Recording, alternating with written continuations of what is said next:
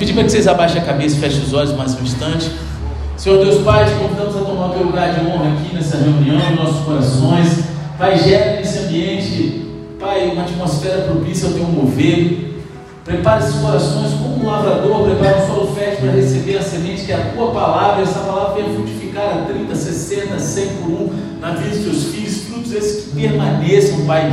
Em nome de Jesus eu clamo, Pai, que haja cura, libertação, conversão, transformação, mas não permita que eles saiam da mesma forma que entraram. Em nome de Jesus eu repreendo todo espírito contrário, toda conversa paralela, toda falta de atenção, toda doação desnecessária, tudo aquilo que vem para roubar os teus filhos.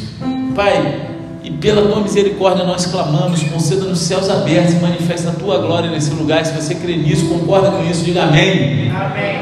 Glória a Deus. Então, igreja, a gente está continuando aqui com a nossa série sobre o Sermão da Montanha. E a gente está no meio de uma parte que fala sobre a motivação do cristão. Amém? Amém, igreja? Amém. A igreja está vazia. Se vocês não participarem, vou pregar lá no, no, no meu gabinete tomando café sentado. Estou brincando. Qual deve ser a nossa motivação como cristão? Todo capítulo 6, eu tenho falado aqui, ele deveria ser resumido, ele pode ser resumido em apenas duas palavras: Deus primeiro, ou três palavras: Deus primeiro lugar. Amém? E quando você faz boas obras, o que, que você busca? A aprovação do homem ou a aprovação de Deus? Quando você busca fazer o seu serviço na casa do Senhor, na tua vida, no teu trabalho, tudo que você está fazendo, você busca a aprovação do homem ou a aprovação de Deus? Quando você ora pelo que você ora primeiro, né? Quando você para para orar, você ajoelha e o que, que você põe nas suas primeiras petições? Mas pelas suas preocupações, pelas suas necessidades, ou você ora buscando total dependência da vontade de Deus. E agora Jesus ele vem e coloca isso em termos do seu tesouro, onde você vai armazenar o seu tesouro na terra ou no céu. Amém? E aí, para a gente entender isso, eu vou pedir para que você abra a palavra de Deus no Evangelho de Mateus, capítulo 6, versículo 19. Quem for achando, dá um eita glória aí, bem pentecostal. Se você não tiver Bíblia, pega a carona na televisão. Se você não estiver achando, anda em qualquer lugar, faz cara de cachorro, mas fala assim: misericórdia, meu Deus. Eita glória. Aleluia, Jeová. Olha aí. Podemos? Amém. Mateus 6, o profeta dos sete lá atrás. É, rapaz, você é profeta. Ressuscitou o peixe, não? Misericórdia. Não acumulem tesouros sobre a terra, onde as traças e a ferrugem corroem, e onde ladrões escavam e roubam. Mas ajuntem tesouros no céu, onde as traças e a ferrugem não corroem, e onde ladrões não escavam e nem roubam. Porque onde estiver o seu tesouro, aí estará também o seu coração. Os olhos são a lâmpada do corpo.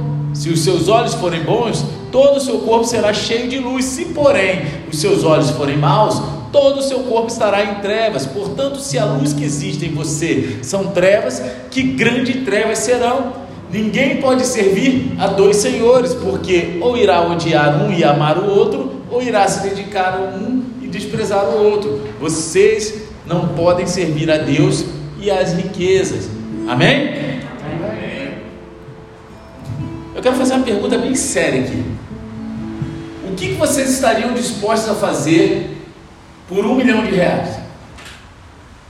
Olha aí, não precisa falar não, né? Porque vai, vai saber o que passa na tua cabeça, no teu coração.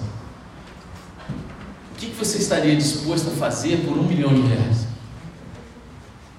Imagina, eu tenho um milhão de reais aqui agora. Eu estou disposto a botar em cima desse altar aqui. Só que há restrições. Olha aí. Eu pesquisando na internet, eu vi que fizeram uma enquete. Uma não, acho que tem várias enquetes. Tem uma dos gringos, que é em dólar, e tem, é, e tem do, no Brasil também. Né? O que, que você estaria disposto, exatamente essa pergunta, a fazer por um milhão de reais? Até onde você iria por dinheiro? Amém? E isso deve, com certeza, os brasileiros copiaram de algum gringo, né? Que tu acha um monte. E é incrível o que as pessoas disseram que estariam dispostas a fazer por um milhão de reais, ou um milhão de dólares, por um milhão de dinheiros. Vamos botar assim, né? Igual meu filho, né? Hoje não, que ele já está esperto. Mas criança é assim, né? Um dinheiro, dois dinheiros. Você oferece uma nota de 10 reais para a criança. Em troca de cinco moedas de 10 centavos, ela não quer. Né? Porque é 5 moedas de 10 centavos, é 10 também. É 5 dinheirinhos. Você vai trocar por um dinheirinho? Né? Mas vamos lá. Por um milhão de dinheiros. E aí, se você parar para ler, pesquisar, você vai ver o que, que as pessoas estão dispostas a fazer nesse mundo. Alguns se colocaram à disposição até para ir preso. Ficar preso, ó, eu fico preso não sei quantos anos para ganhar esse dinheiro. Amém? Alguns estavam dispostos a nunca mais ver pessoas que eles diziam amar, entes queridos, amigos mais chegados que irmãos. E outros chegaram a dizer que estavam dispostos a se mudar definitivamente para outro país. Olha aí. E alguns estavam até dispostos a doar seu animal de estimação ou até mesmo jogar no penhasco. Amém? Jogar um peixinho de cima do altar. Misericórdia, olha que eu não ganhei um milhão não, hein? É, né? Quantos já viram aí aquele meme? É, você trocaria alguém da tua família por 5 milhões de reais? Quem já viu? Aí eu pergunto, será que só um não pode trocar duas, não? Três? Aí... Mas você está entendendo até onde vai o coração do ser humano? Por dinheiro, pelas coisas que são palpáveis, pelas coisas dessa terra. Cara, a gente vê hoje a corrupção comendo solta, pessoas que já têm muito dinheiro querendo ganhar mais a todo custo. Elas estão dispostas até perder a própria liberdade. Pessoas como o Sérgio Cabral hoje está preso porque o cara queria ganhar muito. O cara roubou, roubou e roubou. E quantos outros não estão presos e fizeram isso? Mas eles colocam em jogo, né? Estão dispostos a ir além do que qualquer pessoa de caráter poderia ir para ganhar dinheiro. E a gente pode ficar chocado com a reação das pessoas quando se trata em algo financeiro, né? a motivação financeira da pessoa, onde quando se coloca em dinheiro, em cifras, né? As pessoas a gente fica chocado com, o que cada um pode fazer, mas muitos de nós vendemos as nossas almas por muito menos. Tem pessoas que matam seus familiares para ficar com herança. Só que eu quero te dizer que hoje, dentro das igrejas, tem pessoas que estão vendendo as suas almas por muito menos do que um milhão de reais. E isso é sério. E aí, mais uma vez, a gente está no meio de uma parte que fala sobre a nossa motivação como cristão, que resumimos nas palavras: Deus primeiro. Porque Deus ele deve ser o primeiro em nossas vidas, ele deve ser o princípio e fim, ele deve ser tudo em nossas vidas. E sempre que você coloca algo antes de Deus, sempre que você coloca a tua motivação em algo antes de Deus, sempre há amarras, sempre há correntes te prendendo. E infelizmente essas correntes estão ligadas diretamente ao seu coração. Amém? As pessoas se perguntam por que Deus fala tanto sobre dinheiro na Bíblia. Né? Tem gente que chega a falar, ah, isso deve ser coisa do homem. Deus não precisa de dinheiro. Por que, que Deus fala tanto de dinheiro nesse livro? Não é porque Deus se preocupe com dinheiro, meu querido. Ele já é, ele já possui tudo, ele que criou tudo, de todo ouro, toda prata. É porque Deus ele se preocupa com o seu coração. Deus ele se preocupa com o nosso coração e por isso que ele fala de riquezas, ele fala de dinheiro, ele fala de como devemos nos proceder diante das situações. E quando se trata de dinheiro, Deus sabe que é realmente o seu coração que está em jogo. Quantas pessoas se desviam, como eu falei aqui, por causa de dinheiro? Quantas pessoas matam as outras por causa de dinheiro? Matam fisicamente, espiritualmente, moralmente, emocionalmente. Você está entendendo? As pessoas, e por isso que Deus fala tanto de dinheiro na Bíblia. Todas aquelas pessoas dispostas a fazer coisas terríveis por um milhão de reais. É disso que Deus está falando na Bíblia. E tudo que a pesquisa fez foi revelar o que já estava no coração daquelas pessoas. Você está entendendo? Provérbios 4, 23 diz o seguinte: De tudo que se deve guardar, guarde bem o seu coração. Jesus, Ele quer que você guarde o seu coração, por isso, nessa parte da Bíblia, nessa parte do Sermão da Montanha, Ele fala sobre Deus e o dinheiro. Ele faz isso usando três ilustrações. Ele fala sobre tesouros, ele fala sobre os olhos, né? Os pares de olhos, e ele fala sobre dois senhores. Amém? Ele usa essas três ilustrações para fazer a gente enxergar aquilo que pode nos levar a tropeçar, a vender a nossa alma, a fazer com que a gente perca a nossa salvação. Então eu quero começar com a primeira ilustração, né? Começar pelo começo, não é isso? E quando ele fala dos dois tesouros, né, 19 ao 21, que ele fala o seguinte: Não acumulem tesouros sobre a terra, onde as traças e a ferrugem corroem, onde os ladrões escavam e roubam, mas ajuntem tesouros no céu, onde as traças e a ferrugem não corroem, onde os ladrões não escavam nem roubam, porque onde estiver o seu tesouro, aí também está o seu coração. Aqui Jesus ele faz o seguinte contraste entre dois tesouros. Ele pega e fala daqueles tesouros que você armazena na terra, que vão passar, que a ferrugem vai comer, que você vai morrer e ele vai ficar. Amém? Enquanto aqueles que você armazena no céu, eles duram para a eternidade. Esse é o contraste que Jesus está usando aqui. Amém? Em primeiro lugar, os tesouros que você armazena na terra, eles vão desaparecer, eles vão sumir, eles vão acabar, eles vão se esgotar. Tá? Nada é inabalável nessa terra, a não ser a presença e o poder de Deus. Amém? Eu posso falar para você, para vocês de carteirinha. Minha família era uma família muito, mas muito, muito, muito rica. Eu nasci berço de ouro. Meu pai morreu, a gente perdeu praticamente tudo. Era inimaginável, nunca essa família vai passar necessidade, nunca eles vão perder o dinheiro. Perdendo. Porque nessa terra, meu querido, tudo que a gente ajunta acaba. Se destrói, se corrói, se corrompe. E ele fala: não acumule tesouros sobre a terra, onde as traças e a ferrugem corroem e onde ladrões escavam e roubam e se eu dissesse para cada um de vocês aqui, tem um aqui que vai se coçar, tá? Que eu tenho uma oportunidade de investimento para você essa noite. Olha aí, tem uma oportunidade, meu irmão. Tem uma dica boa aqui. Você está entendendo? Mas nesse investimento você vai perder interessa. Vai perder o teu investimento principal.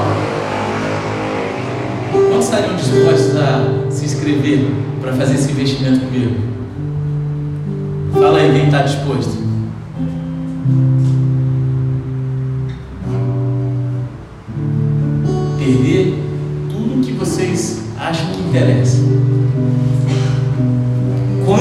Vocês estariam interessados em colocar o seu dinheiro em um banco onde não existem fechaduras nas portas e o seu dinheiro esteja numa sala aberta, acessível a qualquer pessoa?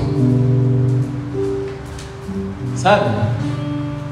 Imagina essa loja aqui de baixo fosse um banco, mas não tivesse porta, não tivesse cofre tivesse só uma caixa grande de papelão onde você jogasse seu dinheiro lá e fosse embora, você estaria disposto a colocar seu dinheiro lá? Amém? Quem estaria? Amém. E uma coisa, não tem seguro não. Roubar, roubou. Sumir, sumiu. Quantos de vocês comprariam uma bolsa na internet anunciada que, ó, linda bolsa de couro, cheio de buracos no? Quem compraria essa bolsa? Pode ter certeza que as suas coisas vão cair dela. Bolsa de couro tabajara. Quem compraria?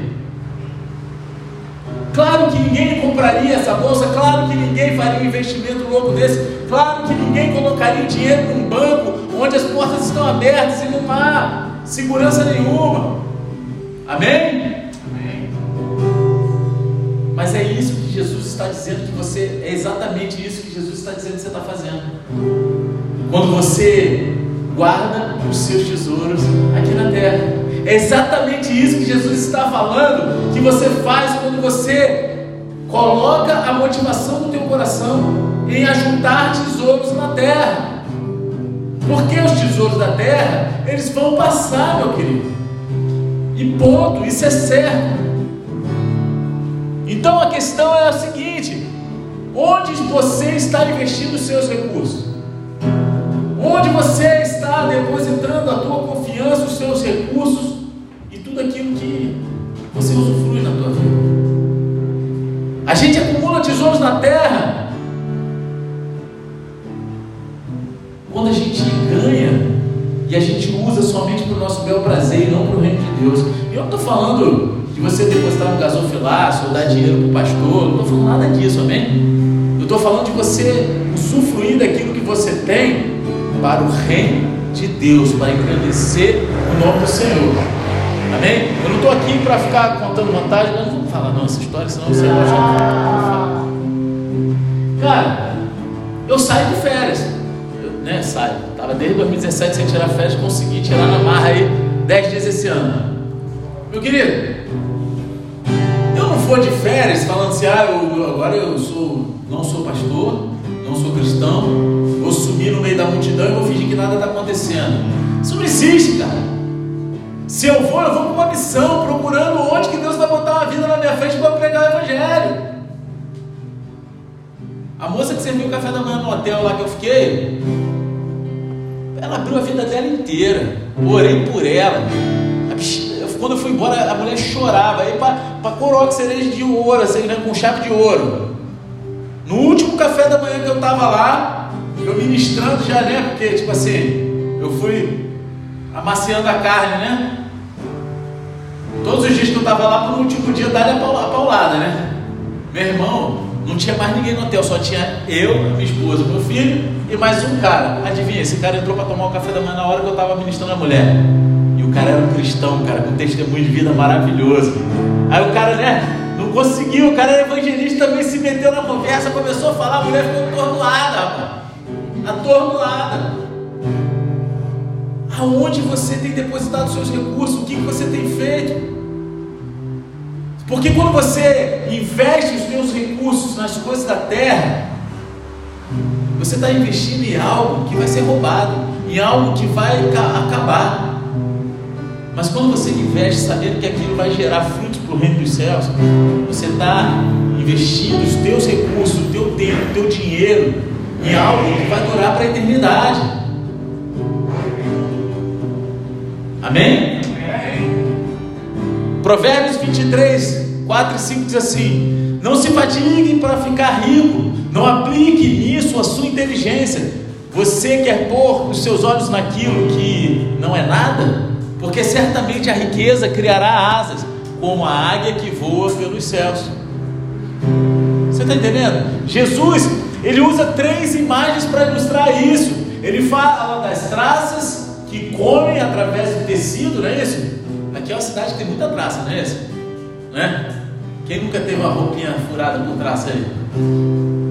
E aí ele fala da ferrugem corrói o metal, e ele fala dos ladrões que invadem e roubam, eles escavam e roubam. Quem é que já foi no ferro velho? Levanta a mão. A quem viu de longe assim? Quem não, né? Todo mundo já viu o ferro velho, bem? Já viu, né? Nunca viu o ferro velho? Misericórdia. Ficou com vergonha. Ficou com vergonha, não. Glória a Deus pela tua vida. Quando você vem para cá, você vem por onde? Para a região do lado? Você vai para o Rio de Janeiro? Itaboraí tu passa. Ah, passa. Você passa pro ferro velho. Quando você passar lá de novo, você vai ver, vai lembrar do que eu estou falando aqui. Vai ser até bom para você. Porque vai falar, nunca mais vai esquecer, né? O pastor pegou meu pé no culto aí. Não estou brincando, tá? Não fica constrangida não. Você já parou para pensar que cada um daqueles carros que está lá jogado no ferro velho, caminhão, tudo aquilo que está lá, que hoje em dia não vale nada, não vale nada, é um monte de metal largado e retorcido, não é isso? Eles já foram carros novinhos, direto de uma linha de montagem na fábrica, onde alguém passou, pagou um preço alto por eles, não é isso? A pessoa foi lá na concessionária um dia comprou aquele carro com preço cheio, meu querido. E hoje ele está no ferro velho, largado, ninguém quer. Máximo é se tiver alguma coisa boa, ele vai lá para cortar um pedaço para botar em outro. Não é isso? As coisas elas não duram para sempre, mesmo que durassem, nós não duramos. A nossa carne ela vai perecer também. A morte é o ladrão final que nos separa das nossas posses. A morte é o ladrão final que nos tira de tudo que a gente ajuntou nessa terra. Você está entendendo? Você não pode levar no céu, não entra bagagem, meu querido. Já viu aquela camisa? É maneira, né? Aqui não entra mala, Senhor. A camisa. Né, tem uma irmã da igreja da, da, da São Paulo que ela tem uma loja que é pra, só para black crânio, né? Só para molatão. Crente malucão. Aí tem a camisa lá, que é a morte, na entrada do céu assim. Aí o maluquinho com as malas assim, eu falei assim, ó, Pedro, né? cheio de dinheiro, né? É, cheio de dinheiro, assim, aqui não entra bagagem. Retrata isso aí. No céu tu não vai levar o que tu tem. No céu tu não vai, tu vai chegar nu, né? Do jeito que vê o mundo, sem nada. Isso, poxa. Aí teria que vai começar a malhar agora. Pô, chegar peladão tem que chegar de shape, né? não, rapaz, teu corpo vai estar glorificado, rapaz. Vigia, não vai ter esse pensamento lá. Você está entendendo? O Antigo Testamento diz lá no, no, no, livro de Jó, capítulo 1, versículo 21: Nu saí do ventre da minha mãe e nu voltarei. Jesus ele contou uma parábola sobre um tolo rico que acumulou todo tipo de coisa para si mesmo, lá em Lucas 12, 20, 21, que diz o seguinte: Mas Deus lhe disse, louco, essa noite lhe pedirão a sua alma, e o que você tem preparado para quem será? Assim é o que ajunta tesouros para si mesmo, mas não é rico para com Deus. Você está entendendo? Às vezes a gente fica tão vidrado em juntar as coisas e conquistar as coisas aqui, que a gente esquece que a nossa maior conquista é viver o coração do Pai.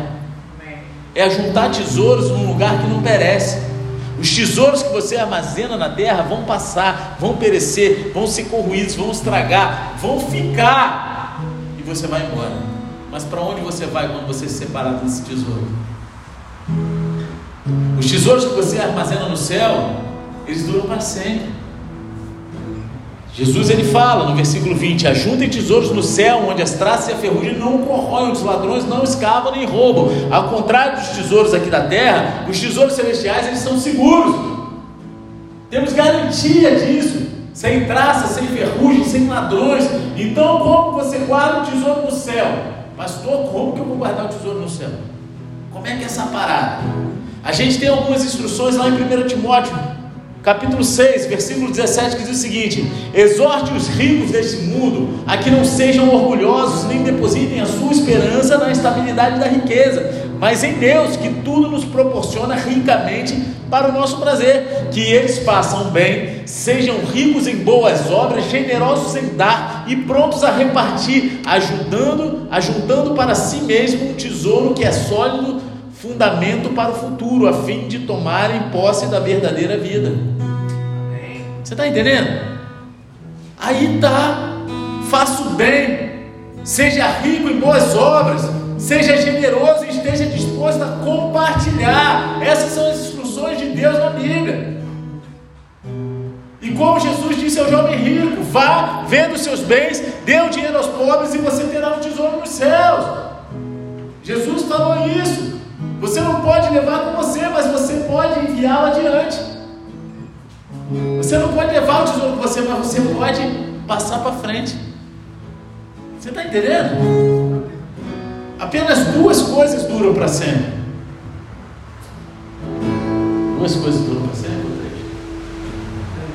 Hã?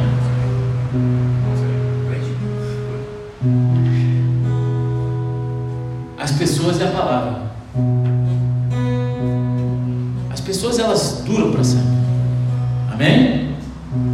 Elas podem ir do corpo, mas elas vão estar para sempre no nosso coração. E a palavra, meu pai não era crente não, mas ele me ensinava. A única coisa que você vai levar nessa vida é a tua palavra. Então seja homem e honra a tua palavra. Meu pai ensinava isso para mim. Meu tio fala isso para mim.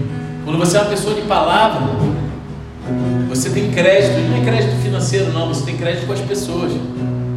Aí entra naquela pregação de outro dia aí, né? Você não precisa ficar fazendo juramento. Ah, eu juro por Deus, eu juro pelos meu, meus cabelos. Deu ruim, né? Isso que caiu tudo, tô zoando, né? Amém?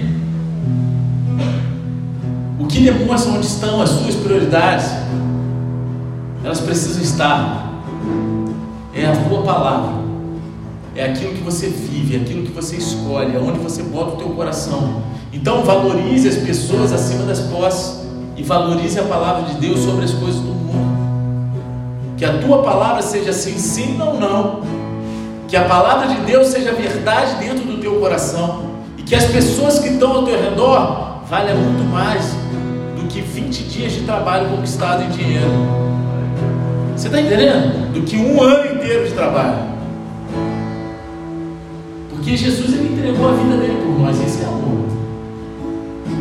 Você daria a tua vida por um desconhecido? Você daria todo o dinheiro que você acumulou? Aí tem gente que vai falar, eu daria, só tem dívida, né? Esse mês eu vou sortear cinco pessoas para pagar um boleto meu. Quem quer se inscrever aí nesse sorteio? Ele já, já, já se alistou, né? Vai, vai pagar um? Cinco boletos. Quer? Acho que ele vai pagar três. Três, né? Cara abençoado. Cara abençoado. Tô brincando. Mas você está entendendo? As pessoas hoje em dia não valorizam as outras pessoas. Não tem valor. Coração. A palavra de Deus parece que é algo que as pessoas usam somente para conquistar outras coisas, que são egoístas, para os seus corações. Colossenses 3,2 diz assim: pensem nas coisas lá do alto e não nas coisas que são aqui da terra. Como é que estão os seus pensamentos? Estão nas coisas celestiais ou nas coisas da terra? Tinha um cara aqui dentro, esse cara não existe mais. Que eu falava assim: Jesus vai voltar antes de você casar. Esse cara não existe mais, não, né? Existe? Mas se eu falar assim: Jesus vai voltar de você ter filhos. Já descansou no Senhor? Glória a Deus. Você está entendendo? Cara, aí eu cheguei, né? Eu, eu brincava com essa pessoa, né? Que eu não vou falar quem é. E ele fazia assim, né? E, pô, já, já era. Aí eu fui brincar com uma garota de 15 anos, sei lá, 14 anos. Aí eu falei assim, e aí o pai preocupado, não sei o que, né? Vai ficando mocinha, mas eles, eles são cristãos. E aí, aí falando de namorado, não sei o que, eu falei assim, mas Jesus vai voltar de ser casado. Ela, glória a Deus. Ela soltou um espontâneo glória a Deus, eu não queria nem saber, cara. Eu falei, essa é crente, meu irmão. Essa não está pensando nas coisas aqui da terra. Não está pensando nas coisas carnais. Ela está pensando que a glória é muito maior do que qualquer coisa que possa satisfazer a nossa carne aqui. Você está entendendo? Ah, pastor, é difícil. Não estou falando que é fácil. Mas é onde a gente deve focar. Muitas pessoas chegam para a gente e perguntam: Ah, você está preparando seu pé de meia? Como é que vai ser a sua velhice? Você já tem um plano para passar a sua velhice? Só que a gente deveria perguntar, em vez disso, o que, que você está fazendo agora para se preparar para o céu? Como você tem ladrilhado o caminho que vai te conduzir até o céu? Ou se é que você tem ladrilhado um caminho desse, né? Você está entendendo? Se você está gastando mais tempo e energia se preparando para a sua aposentadoria aqui na terra do que celestial, então tem algo errado, meu querido. Eu não tenho nem mais. Não tenho nem ideia de como é que eu vou me aposentar um dia. Faço a mínima ideia. Eu larguei tudo para trás, né? Tempo de carteira assinada que eu tenho, não tenho. Durante muito tempo, agora que eu vou começar a voltar a, a recolher INSS, esse negócio. Meu querido, porque eu abandonei tudo, eu queimei as carroças, afundei os barcos e vim embora para cá, meu querido. Deus vai sustentar. Tem igreja aí que o pastor, quando se aposenta, ele manda para fazenda lá nos Estados Unidos. Aqui no Bola de Neve, o cara vai servir até morrer, meu querido. É isso aí, meu irmão. Eu vou, eu vou para a glória acelerando a motoca de fogo, meu querido. Quando eu ficar mais velho, eu vou comprar um triciclo, eu não vou conseguir mais equilibrar aquele bagulho. Aí vou pintar lá uma chama de fogo, um bagulhão assim, quando Deus vê, já recolhe no fogo, né? Uh. Cheio da presença. Erebarácia. Olha aí. Compartilha com o Leandrão aí. Você está entendendo? Jesus ele disse para a gente acumular tesouro no céu, não na terra. Mas por quê, pastor? Porque os tesouros que você armazena aqui, eles vão ser corrompidos, eles vão ser corroídos, eles vão sumir. Mas os tesouros que você armazena no céu, eles vão durar para sempre, meu querido. É disso que Jesus está falando. Só que Jesus ele vai lá e dá uma razão ainda mais importante pela qual você deve armazenar seus tesouros no céu. E isso porque o seu coração segue o seu tesouro. Voltando à nossa passagem, versículo 21. Porque onde estiver o seu tesouro, aí estará também o seu coração. Por que, é tão importante onde você armazena o seu tesouro? Porque tem a ver com o seu coração, meu querido. Tem a ver com aquilo que está dentro do teu coração, não é pelo dinheiro. Deus ele não precisa do seu dinheiro, mas Ele quer o seu coração. Eu sempre falo isso aqui quando eu ministro dízimo oferta. Porque quando o meu coração não estava em Deus e sim nas coisas do mundo, eu achava que dar dízimo era dar dinheiro para o pastor, que pastor era tudo ladrão. Só que hoje eu entendo que se eu não entregar meu dízimo, eu sou ladrão junto com o pastor que é ladrão. Porque um rouba do dízimo e o outro rouba o dízimo. Não é isso? Amém? Vocês estão entendendo? Não é pelo dinheiro, Deus ele não precisa. E mais uma vez seu coração está em jogo, seu coração está exposto aqui, e é de vital importância onde você armazena o seu tesouro, porque é para onde o seu coração vai. É para lá que o seu coração está indo, é para lá que ele vai conduzir a tua vida. E eu te pergunto, qual é o seu tesouro? O seu tesouro é aquilo que você mais valoriza na sua vida. Tem um teólogo que escreveu a seguinte frase: Tudo o que nos impede de amar a Deus acima de todas as coisas e atua como uma barreira entre nós e nossa obediência a Jesus é, nosso, é o nosso tesouro e o lugar onde está o nosso coração. Entenderam? Quero que repita? Repete.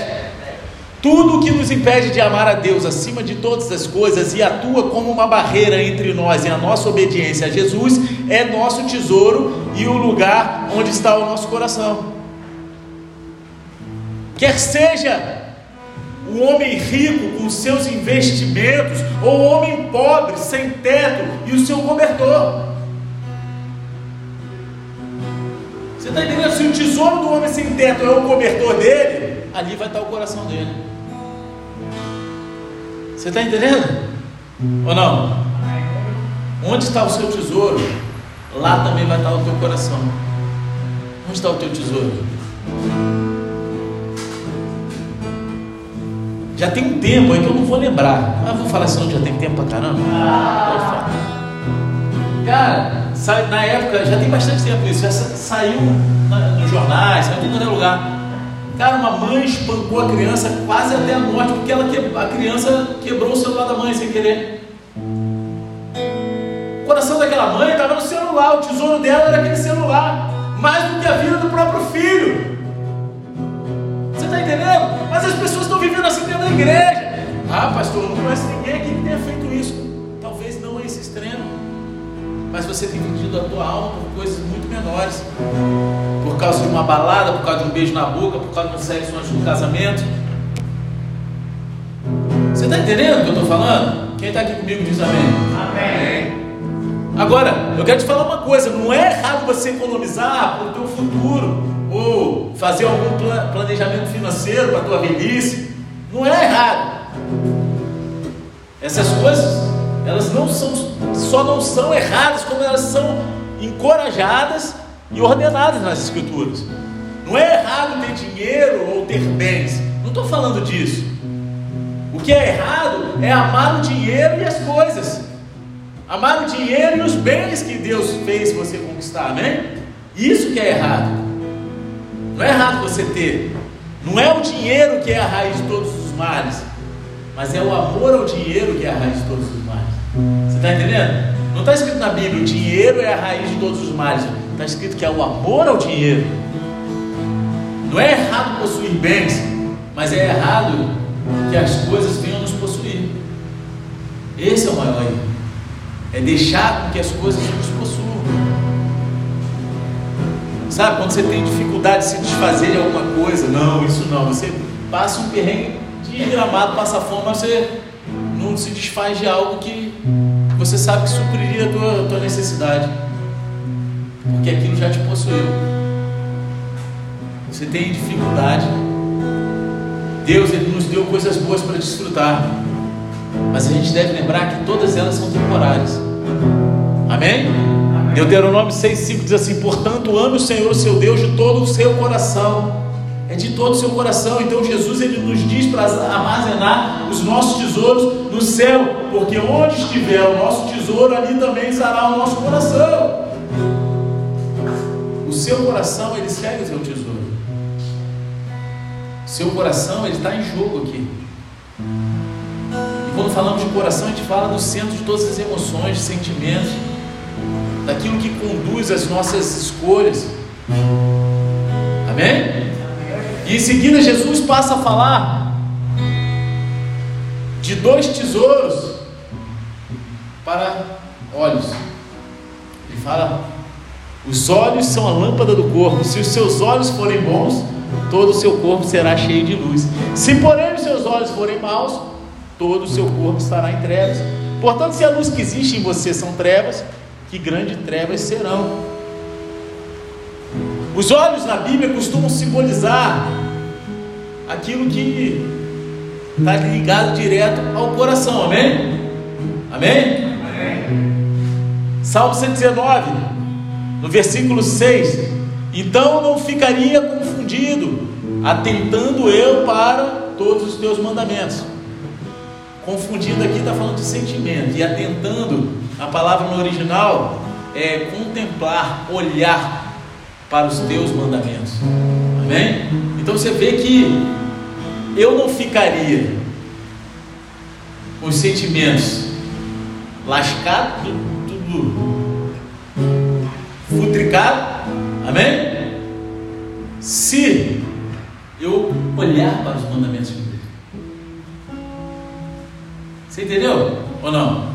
Amém. A gente encontra o mesmo pensamento expresso alguns versículos depois, onde a gente lê de todo o coração, te busquei, no versículo 10. Então, voltamos ao coração. O seu coração é aquilo que está em jogo. O que Deus quer de nós é o coração, sempre. Eu vivo falando isso aqui. É no é dízimo oferta, é na administração para a liderança, porque se trata do nosso coração. Deus, Ele quer o nosso coração, é a única coisa que Ele quer. A Bíblia, eu falo que ela é dividida em duas partes. Mas já falei tantas vezes que nem vale a pena falar de novo. Deus vem, a primeira parte da Bíblia, revela o plano original dele para a humanidade, para o homem. Com Éden, Adão, Eva, pá, paraíso.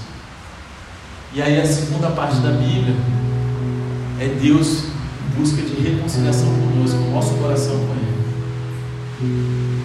Vocês percebem? Que é Deus tentando essa reconciliação o tempo todo, até que Ele dá o filho dele, e ainda assim é difícil. Se trata de plano original e reconciliação do nosso coração. A ideia por trás da ilustração de Jesus é que quando o seu coração está certo, o seu caminho está livre. É cheio de bênção. O olho é a lâmpada do seu corpo. Quando seus olhos estão bons, suas mãos podem ver o que você vai tocar, e os seus pés podem ver para onde você vai ir, vai andar, para onde você vai caminhar, entendeu? Da mesma forma, quando o seu coração está certo, o seu caminho na vida ele fica claro, as coisas ficam mais tranquilas. A gente encontra uma ideia semelhante expressa no Salmo 119, versículo 105, onde está escrito: A tua palavra é lâmpada para os meus pés e luz para os meus para o meu caminho. Esse versículo é conhecido, né? Amém? Amém. Quando Jesus fala sobre os seus olhos serem bons, ele usa uma palavra que também pode significar simples, que é ter unicidade de propósito. Quando seus olhos são bons, eles conseguem se concentrar em uma coisa. E o que é que tem que concentrar? Aonde que a gente tem que concentrar? Deus. Jesus, né? Deus, Jesus. Da mesma forma, quando o seu coração está certo, está tranquilão, está no caminho correto, a sua vida ela entra, ela entra, sabe, no eixo, não é assim? Quando seu coração está ali puro, parece que tua vida se encaixa, as coisas se encaixam. Você tem um propósito da vida que é glorificar a Deus. E é interessante, a mesma palavra também pode ter o significado de ser generoso, é uma das maneiras de acumular tesouro no céu, segundo a gente leu aqui lá em Timóteo, não é isso? Não foi isso? Quando seu coração está certo, seu caminho está claro, você sabe que tudo que você tem vem de Deus e tudo que você tem permanece em Deus. E assim você pode colocar Deus em primeiro lugar em vez de armazenar tesouro aqui na terra. Quando seu coração está no caminho certo, tudo que você faz fica mais claro. Mas quando o seu coração está no caminho errado, você está nas trevas, você caminha nas trevas. Você caminha na escuridão. Se porém os seus olhos forem maus, todo o seu corpo estará em trevas. Portanto, se a luz que existe em você são trevas, que grandes trevas serão. Se os seus olhos são ruins e não deixam entrar nenhuma luz, então todo o seu corpo vai estar cheio de escuridão. Tudo você vai ser plena escuridão. Você não pode ver o que está fazendo e para onde está indo. Você está perdido no mundo. Você está dando cabeçada nas paredes, você não sabe onde está andando, você está perdidinho. Da mesma forma, quando seu coração está errado, toda a sua vida está em trevas. Provérbios 4,19 diz o seguinte: o caminho dos ímpios é como a escuridão, nem eles sabem em que tropeçam. A palavra mal, se os seus olhos forem maus, né? Essa palavra maus, Aqui ela pode significar não trabalhar. Olha aí. Mas também mal no sentido de maldade ou até mesmo ciúme. Que é muito doido, né, cara? Tu começa a pesquisar as palavras do original, você começa a ver que as raízes elas levam para uns caminhos muito doidos, não é isso? E aí, cara, essa palavra ela quer dizer não trabalhar, essa raiz quer dizer ciúmes. E você já ouviu falar de alguém cara está com mal olhado. Já viu? Já viu? Quem já ouviu? Olha aí. Aqui, o mal olhado pertence à pessoa que é ciumenta no coração, em vez de generosa no espírito. Você está entendendo? É disso que está falando. É uma pessoa que tem visão dupla, em vez de um foco único em Deus. É aquela pessoa que está com o olho. Vamos converter esse ditado, né? um olho no, no pastor e outro no culto. Convertiu o ditado, né? Não é esse? Então você está entendendo? A pessoa não tem um foco, já é ruim o suficiente quando está tudo escuro ao seu redor.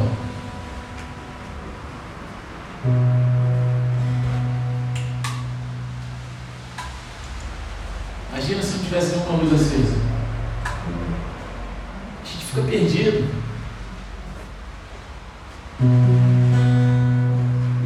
Eu vou contar a história aqui, mas não vou contar. Quando eu era mais novo, novo, já era doido, né? Eu era doido. Aí eu treinava jiu-jitsu num lugar que ficava tudo escuro, né? Dava para fechar tudo, que não entrava luz nenhuma. Aí o mestre lá chegava e fazia treino ninja. Que ele fazia? Trancava tudo, apagava a luz e falava cada um por si.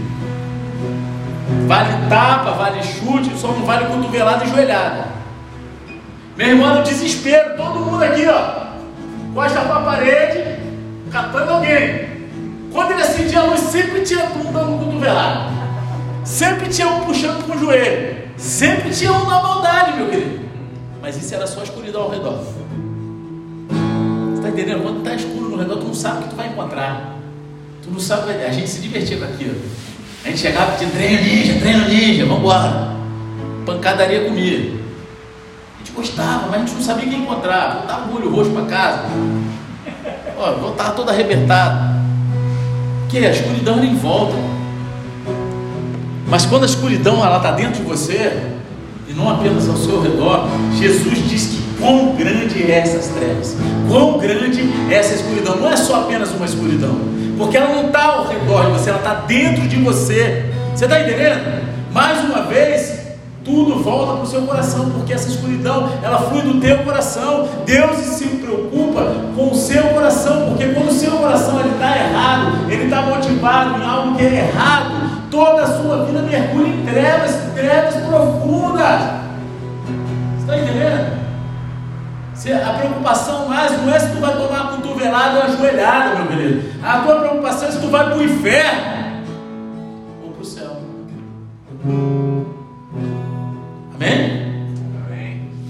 Aí depois Jesus passa dos tesouros, dos olhos, para os dois senhores. Ninguém pode servir a dois senhores, porque ou irá odiar um e amar o outro, ou irá se dedicar a um e desprezar o outro. Vocês não podem servir a Deus e a riqueza. Existem três coisas que Jesus disse sobre os dois senhores. Em primeiro lugar, ninguém pode servir aos dois senhores. É impossível. Não tem como servir a dois senhores. Isso não pode ser feito. Você até pode trabalhar em dois empregos, dois empregos diferentes, em dois momentos diferentes, mas você não pode servir a dois senhores, porque quando você está servindo a um, você não está disponível para o outro. Você está entendendo? Se você tem dois chefes e um diz para você entregar um pacote lá em Cabo Frio e o outro diz para você entrega esse pacote lá em Rio das Ostras, você não vai conseguir fazer isso. Você está entendendo? É disso que está se tratando. Você não tem como estar em dois lugares ao mesmo tempo. Você não tem como servir dois senhores ao mesmo tempo, não tem. É a mesma coisa com Deus. Tiago 4,4: Gente infiel, vocês não sabem que a amizade do mundo é inimizade contra Deus? Aquele, pois, que quiser ser amigo do mundo se torna inimigo de Deus. Aí vem, pastor, eu posso escutar música secular, música do mundo? A música é do? Se é do mundo, não é se você se associa com o que é do mundo, você logo se torna inimigo de Deus. Olha aí, é só ler a Bíblia. Eu não preciso ficar falando. Quer escutar? Escuta. O problema é teu. Agora está escrito na Bíblia isso. Você está entendendo? São coisas, cara, não tem como você servir a dois senhores. Não tem. Ou você está num lado ou no outro. Não existe em cima do muro. E eu nem vou contar essa historinha porque todo mundo já está careca, que nem eu de saber da história do muro, não é verdade? Amém? Amém? Glória a Deus. Ela não ouviu não, já ouviu? Do muro já. Não é que ela olhou assim e falou, ah, já vai o pastor aqui zoar de novo. Fica, fica tranquilo aqui. Eu só pego no pé deles dois aqui. Por enquanto. Estou para levantar outros para pé, porque senão eles estão quase enviando. Estão quase indo embora da igreja. Mas eu descobri que esses dias, cara, que ele, ele foi ajudante de José Bonifácio para cuidar de Dom Pedro II lá, rapaz. Quando José Bonifácio foi, foi tutor lá de, de Dom Pedro II. Primeiro descobri esse dia. Quê? Foi do Dom Pedro I, né? Ele já começou a cuidar da família real do Dom Pedro I. Né? Aí já ganhou confiança e ficou aqui no Brasil. Quando a família fugiu para Portugal, ele ficou. Parada histórica, cara. Pô, maneiro pra caramba. Tu ri? Faz a águia aí. É. É só para descontrair, né, cara? Porque é só burdoada. Mas vocês entendem? Não, não existe, não tem como a gente servir dois senhores. Não tem. Você pode até ter dois, três, quatro empregos, mas você vai trabalhar em um de cada vez.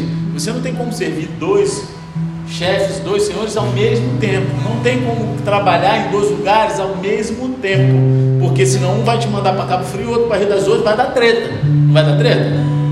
E a mesma coisa espiritualmente. Se você começa a se associar com as coisas mundanas, seculares, você não vai conseguir. Você já entregou teu coração para outro Senhor. Se você começa a ser escravo do dinheiro, você já não já não serve mais a Deus. Você está entendendo? Mas por que, pastor? Por que isso? Porque Jesus disse que, se seu, que o seu coração ele só pode ser totalmente dedicado a um e acabou-se. A gente está de volta ao coração. Coração é o centro de todos os nossos sentimentos, emoções. Porque você não pode servir a dois senhores. Por quê, pastor? Por que, que eu não posso? Porque o seu coração ele está em jogo nessa situação. Ou você odiará um e amará o outro, ou se dedicará a um e desprezará o outro. E mais uma vez, não é errado ter dinheiro bens. Não. Deus ele se preocupa com o seu coração. Salmo 62, 10 diz o seguinte: Se as riquezas de vocês aumentam, não ponham nelas o coração. Deus está falando que as riquezas de vocês não aumentem para que vocês não ponham nela o coração. Mas ele está falando: se a riqueza de vocês aumenta, que bom que aumente, mas que o coração de vocês não esteja nela, que ela seja só um meio para você ganhar vidas, para você ter um pouco de conforto, mas sabendo que se tiver que abrir mão daquilo tudo, você vai abrir tranquilamente. No grande dia, na, na, quando começar as tribulações, a loucura toda, tem muita gente que não vai para o arrebatamento porque vai ter dificuldade de abrir mão de tudo que ele conquistou, porque vai chegar um tempo que a gente vai ter que se esconder em comunidade no meio do mato, meu querido. Porque eu não vou fazer o que o mundo vai falar que eu tenho que fazer. Eu não vou me curvar a outros deuses. Você está entendendo? Então eu largo tudo que tenho, estilo Mad Max, meu querido. Boladão. Um galão de gasolina, a moto bolada e partir para dentro. Não é isso? celestial, cara. Não pode? Você não pode servir a dois senhores porque o seu coração só pode ser totalmente dedicado a um. É isso. E finalmente, tá todo mundo doido para ir embora, né? Quarta-feira de chuva, 9h22 da noite. Eu falo finalmente, ninguém fala. Ah. é, mas todo mundo desesperado para ir embora para debaixo do cobertor. Eu, não, pastor, eu vou para o monte, um monte de travesseiro que eu sei. É. E finalmente, embora tudo o que se interpõe entre você e Deus seja o seu tesouro, Jesus ele cita, ele cita um dos principais culpados. Ele fala assim: você não pode servir a Deus e as riquezas. Desculpe que algumas palavras estão saindo meio estranhas. Eu estou com o nariz entupido, que eu esqueci meu remédio. E eu tenho rinite. Né? E aí com esse negócio de máscara, pô, desde o início da pandemia, é remedinho para tudo até lado. E hoje eu esqueci. Pô, misericórdia, né? Só Jesus na minha vida. É muito ruim. Acabar logo esse negócio, fazer um tratamento e paralisar isso de novo. Você está entendendo? Vocês não podem servir a Deus e as riquezas. A palavra traduzida como riquezas aqui é a palavra do original mamon. Mamão, não é mamão papai que você come no café da manhã, uma veia para ajudar a ativar o intestino, né? Mulherada que tem esse problema, né? Homem não, homem é igual a pato. Né, Mário? Tá se identificando aí, né? O homem já vai lá pro trono, né? Aí tu vê que o cara é convertido, ele vive diante do trono o dia inteiro. Misericórdia. Então aqui a palavra traduzida como riquezas é a palavra mamon, que significa a riqueza ou posse de uma pessoa, a quem você vai servir, o dinheiro todo-poderoso ou ao Deus todo-poderoso. Você está entendendo? Você pode adorar a Deus ou você pode adorar o dinheiro, mas você não pode fazer as duas coisas ao mesmo tempo. Então a quem você serve? A Deus ou ao dinheiro? E na verdade, cara, eu já falei isso aqui em outros cultos. É muito fácil gente saber disso. Você só precisa olhar a fatura do teu cartão de crédito e o seu extrato bancário. Se alguém auditasse as suas finanças, gente contratasse uma empresa de auditoria. Vamos lá, fazer auditoria nas finanças desse sujeito aqui.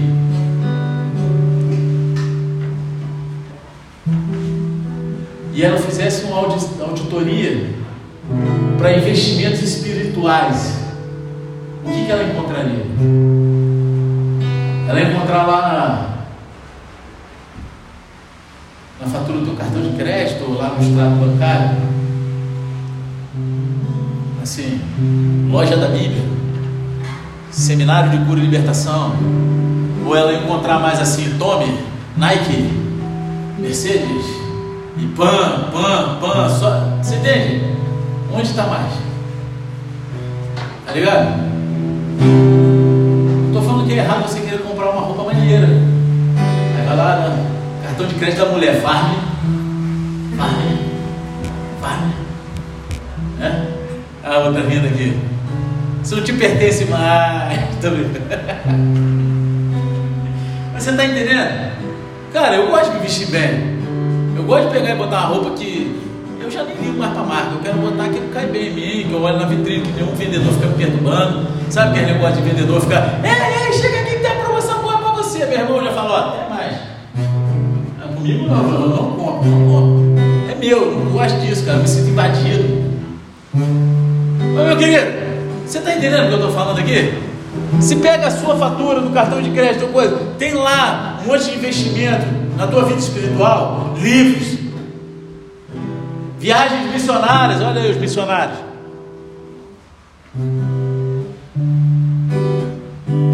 Sabe, situações que levar ao crescimento celestial. As palavras de Jesus, elas têm implicações profundas em nossas vidas. Como que você vai escolher a sua carreira? Você escolhe ela com base em quanto dinheiro você pode ganhar ou como pode melhor servir a Deus e os outros? Isso é algo que me deixa alarmado, sabe por quê? Tem algum médico aqui? Não? Meu, meu, meu bisavô, ele, ele foi um médico muito conhecido. Ele né, chegar para os médicos mais antigos, falar dele, Vieira Romero, foi escreveu o primeiro livro de semiologia médica do Brasil. Ele não era crente, não era. Mas ele fez uma salinha na varanda da casa dele que ele atendia uma vez por semana de graça à população cada vez hoje está mais escasso esse tipo de médico, porque eles escolhem a profissão para ganhar dinheiro. Minha mãe, ela tem vários problemas de saúde. Aí, é, ela não pode tomar remédio disso, daquilo, não sei o que, e para melhorar, ela tem síndrome do pânico. Deu entrada uma vez sentindo uma dor, não sei aonde, não sei o que, o médico não queria nem saber, tascou um remédio lá que deu, pum, começou a pipocar o coração, quase que ela morre. E eu cheguei lá para ver o médico que tinha atendido ela, mas para conversar, para saber o que a gente podia fazer para remeter o quadro. Não queria que minha mãe morresse.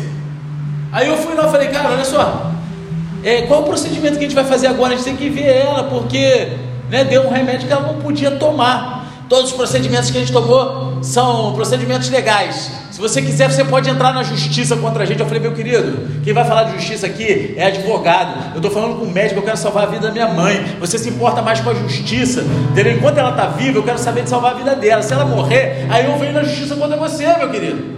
Mas as pessoas estão assim, estão escolhendo a carreira olham para as pessoas, não querem servir a Deus com aquilo que elas escolheram. Você está entendendo?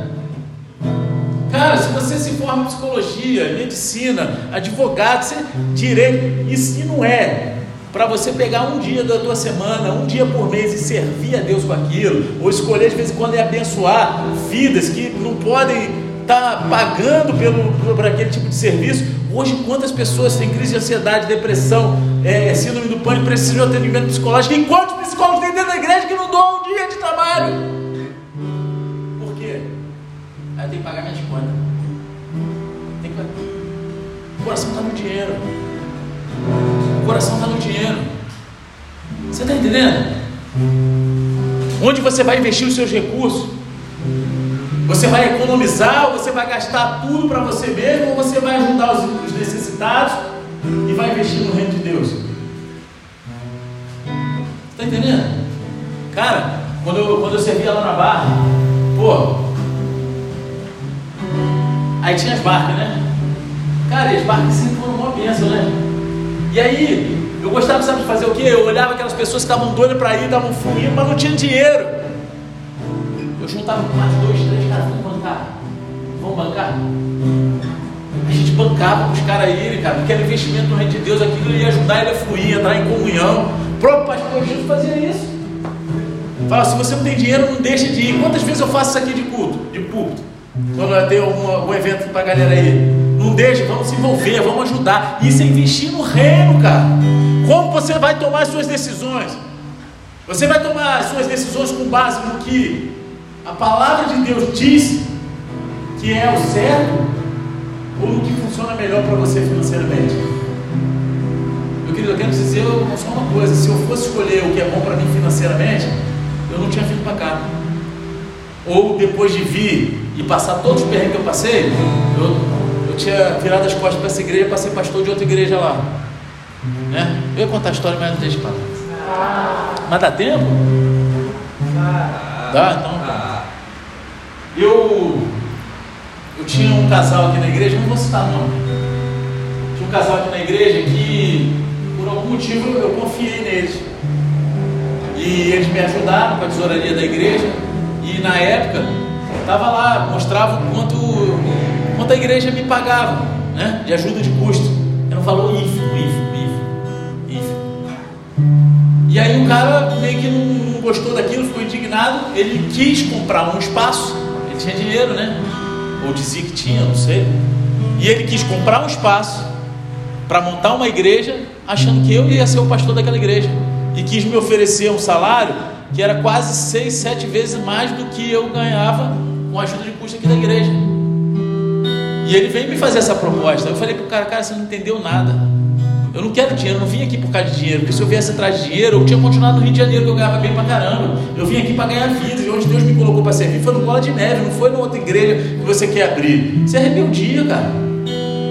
Vocês estão entendendo? Sabe, as nossas decisões não podem ser movidas por aquilo que é, é, vai beneficiar a gente financeiramente. Às vezes a vontade de Deus está alinhada com isso, mas às vezes não. E aí, você está disposto a renunciar a isso para viver a vontade de Deus, dói, porque você olha assim e fala: Caraca, mas meu querido, é a tua carne. Faz aquilo que a palavra de Deus diz que você tem que fazer, sabe? Eu quero dar um exemplo muito prático da vida real sobre isso, porque é algo que eu tenho visto corriqueiramente, sabe? Muitos casais se juntam antes de casar, né? Que dizem assim, assim a gente vai economizar dinheiro. Quantos já ouviram isso aqui? Ah, a gente vai economizar dinheiro, a gente vai estar junto ali, não precisa casar agora, né? A gente mais para frente vê isso e a gente está juntando, fazendo pé de meio. Só que meu querido, eu quero dizer o seguinte, você precisa fazer uma escolha. A quem você vai servir? A Deus ou o dinheiro? Porque Deus ele fala que o casal que que quer casar no namoro, não dá certo, que sexo ilícito. Está entendendo? É sexo ilícito. E Deus não prova isso. Ninguém planeja servir o dinheiro, amém? Ninguém planeja, vou servir o dinheiro. A gente quer dinheiro para nos servir. Geralmente a gente quer, quem não quer dinheiro aqui? Se você não levantar a mão, é mentira sua, eu quero dinheiro. Todo mundo quer. Não é pecado você querer dinheiro. Mas não é assim que funciona. Sempre que você coloca dinheiro antes de Deus, você se torna um escravo dele e ele se torna o seu Senhor. É uma questão de coração. Você não pode servir a Deus e a mamão, a Deus e o dinheiro. Então, nessa passagem, Jesus ele nos faz três perguntas contundentes. Você vai acumular tesouro nos céus ou na terra? Seu coração está com Deus ou está te levando para o caminho errado? Você vai servir a Deus ou as riquezas dessa terra? Mas Jesus ele também nos diz três coisas muito importantes sobre o nosso coração. Ele fala que o seu tesouro determina o seu coração. Ele fala que o seu coração determina o curso da sua vida. Você não pode dividir o seu coração entre dois senhores. Então, eu quero terminar o culto de hoje com aquilo que está escrito em Josué 24. Escolha hoje a quem você vai servir, pois eu e minha casa serviremos ao Senhor. Eu já escolhi. E você? Escolha sabiamente, porque o seu coração está em jogo, a tua casa, a tua família. Abaixa a cabeça fecha os olhos. Em nome de Jesus. Fique de pé, fique de pé. Eu quero que vocês entendam que essas palavras não são acusações, mas são confrontos. E se você sabe que essa palavra te confrontou essa noite, ela te mostrou e te expôs a você mesmo a enxergar que as suas decisões não têm sido das mais acertadas, as suas escolhas nem sempre têm te levado ao lugar celestial, e sim as coisas que se corrompem, que corroem. É com você que Deus está falando. Isso não quer dizer que Deus quer te acusar ou quer exterminar com você. Ele quer o teu coração, Ele quer mudar esse teu coração, Ele quer trazer você de volta. Ele está dizendo para você que te ama, que você é importante para Ele, mas Ele precisa do teu coração 100% envolvido naquilo que é a verdade dEle, que é a palavra dEle, e sem se dividir com as coisas desse mundo. Que você pode sim buscar riquezas, que você pode sim buscar ter bens, que você pode sim buscar ser bem sucedido na sua carreira, contanto que tudo isso seja para a honra e glória do Senhor, para servir a Deus e as pessoas com aquilo que Deus te fez conquistar. Se você sabe que essa palavra ela foi direto no teu coração, levanta tua mão bem alto. Aleluia. Glória a Deus.